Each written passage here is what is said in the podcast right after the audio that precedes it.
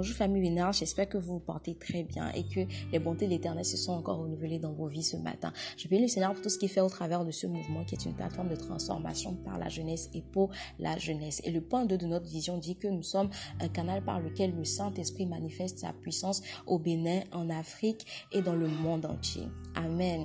Alors euh, aujourd'hui, nous allons continuer avec le thème du travail. Et ce matin, nous allons parler d'un problème. Nous allons parler d'un danger, d'un fléau qui retarde, qui freine, qui, menace nos destinées. Il s'agit de la procrastination. Oui, ce matin, nous parlons de la procrastination. Qu'est-ce que c'est que la procrastination? Pour faire simple, c'est tout simplement cette tendance-là que nous avons à remettre à demain quelque chose que nous devons faire maintenant.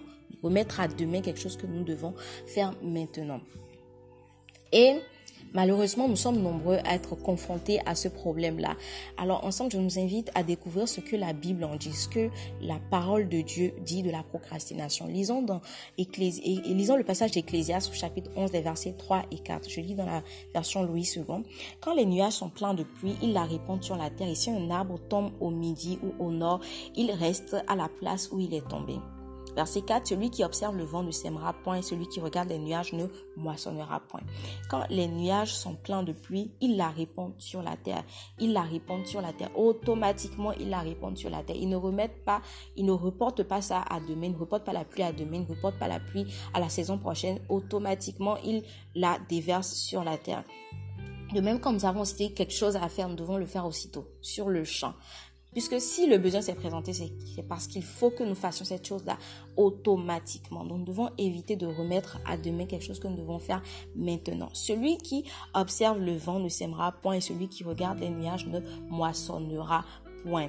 Sortons des excuses. Sortons des excuses. Oh non, il se peut que ce ne soit pas le bon moment, etc. Non, non, sortons des excuses, sinon nous ne le ferons jamais. En plus, nous ne savons pas de quoi demain est fait nous ne savons pas de quoi demain est fait. Et Proverbe chapitre 27, verset 1, nous, le confirme. Ne te vante pas du lendemain car tu ne sais pas ce qu'un jour peut enfanter. nous devons éviter en fait de nous laisser aller à la procrastination.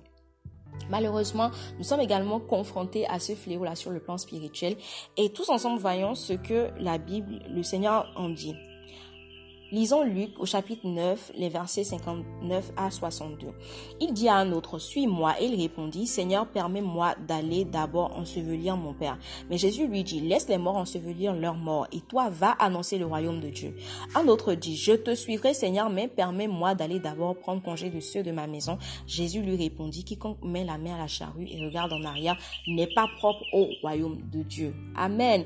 Alors, à toi qui es en train de remettre à demain quelque chose que tu peux faire là tout de suite, que tu peux commencer déjà dès aujourd'hui, je t'encourage à commencer effectivement aujourd'hui, à arrêter de trouver des excuses. Oh, je vais reprendre ma vie de prière la semaine prochaine ou le mois prochain. Je vais reprendre ma vie de méditation euh, euh, le mois prochain. Oh, je vais, je vais me mettre au service de Dieu l'année prochaine. Non, commence maintenant.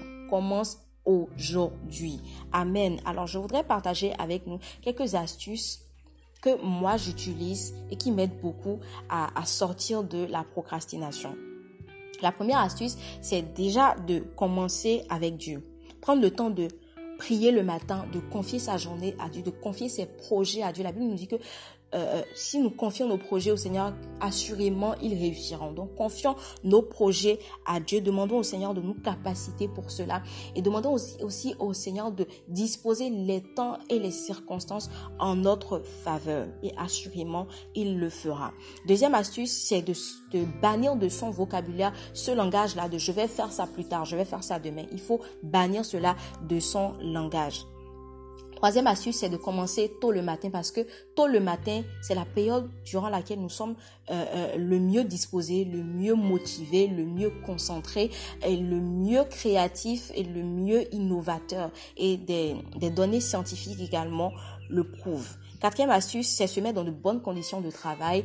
Euh, pour ceux qui aiment, qui préfèrent travailler dans des, dans, dans des endroits calmes, trouver un endroit calme, assainir son milieu de vie, etc. Cinquième astuce, c'est ne pas attendre que tout soit parfait. Ne pas attendre d'avoir la, d'avoir, fait la meilleure formation, d'avoir le meilleur matériel à disposition. Donc, commencez avec les moyens de bord et croire en Dieu, croire au Dieu du processus qui assurément va parfaire toutes choses pour nous au nom de Jésus.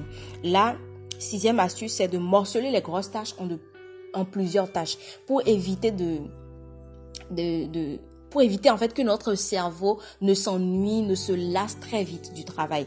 Voilà, ce sont des choses qui peuvent nous pousser à la, à la procrastination. Donc, essayez de morceler en plusieurs tâches. Ça va nous aider à, à procéder étape par étape jusqu'à finir ce qu'on a à faire. La septième astuce, c'est s'accorder de petites pauses saines, des pauses saines. Je l'ai bien précisé. C'est-à-dire faire une petite sieste de 15 minutes ou euh, aller manger un petit bout, etc. Mais évitez par exemple de prendre son téléphone pour aller sur Instagram pendant un temps de pause. C'est pas possible. Non, ça va nous, non seulement ça va nous déconcentrer, mais on va perdre plus de temps à ne rien faire qu'à faire ce qu'on a à faire.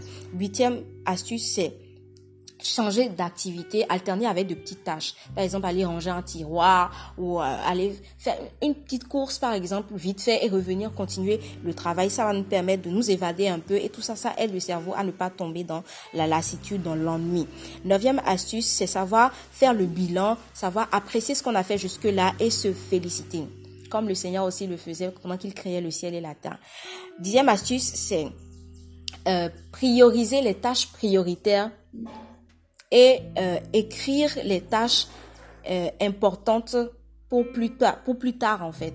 Généralement, quand on a quelque chose qu'on doit faire là tout de suite, la procrastination nous pousse en fait à aller plutôt nous atteler à une tâche qui est quand bien même importante mais pas prioritaire. Je sais pas si vous comprenez ce que je suis en train de dire.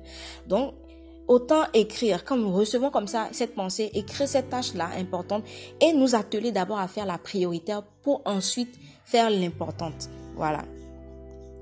Euh, onzième astuce, travailler en groupe avec des personnes motivées. C'est important parce que quand on est seul, on est plus sujet en fait à, à, à, tomber dans la procrastination. Alors que quand on est avec des gens qui sont motivés, qui sont en train de travailler, on n'a pas le choix, on est obligé de nous mettre au travail également.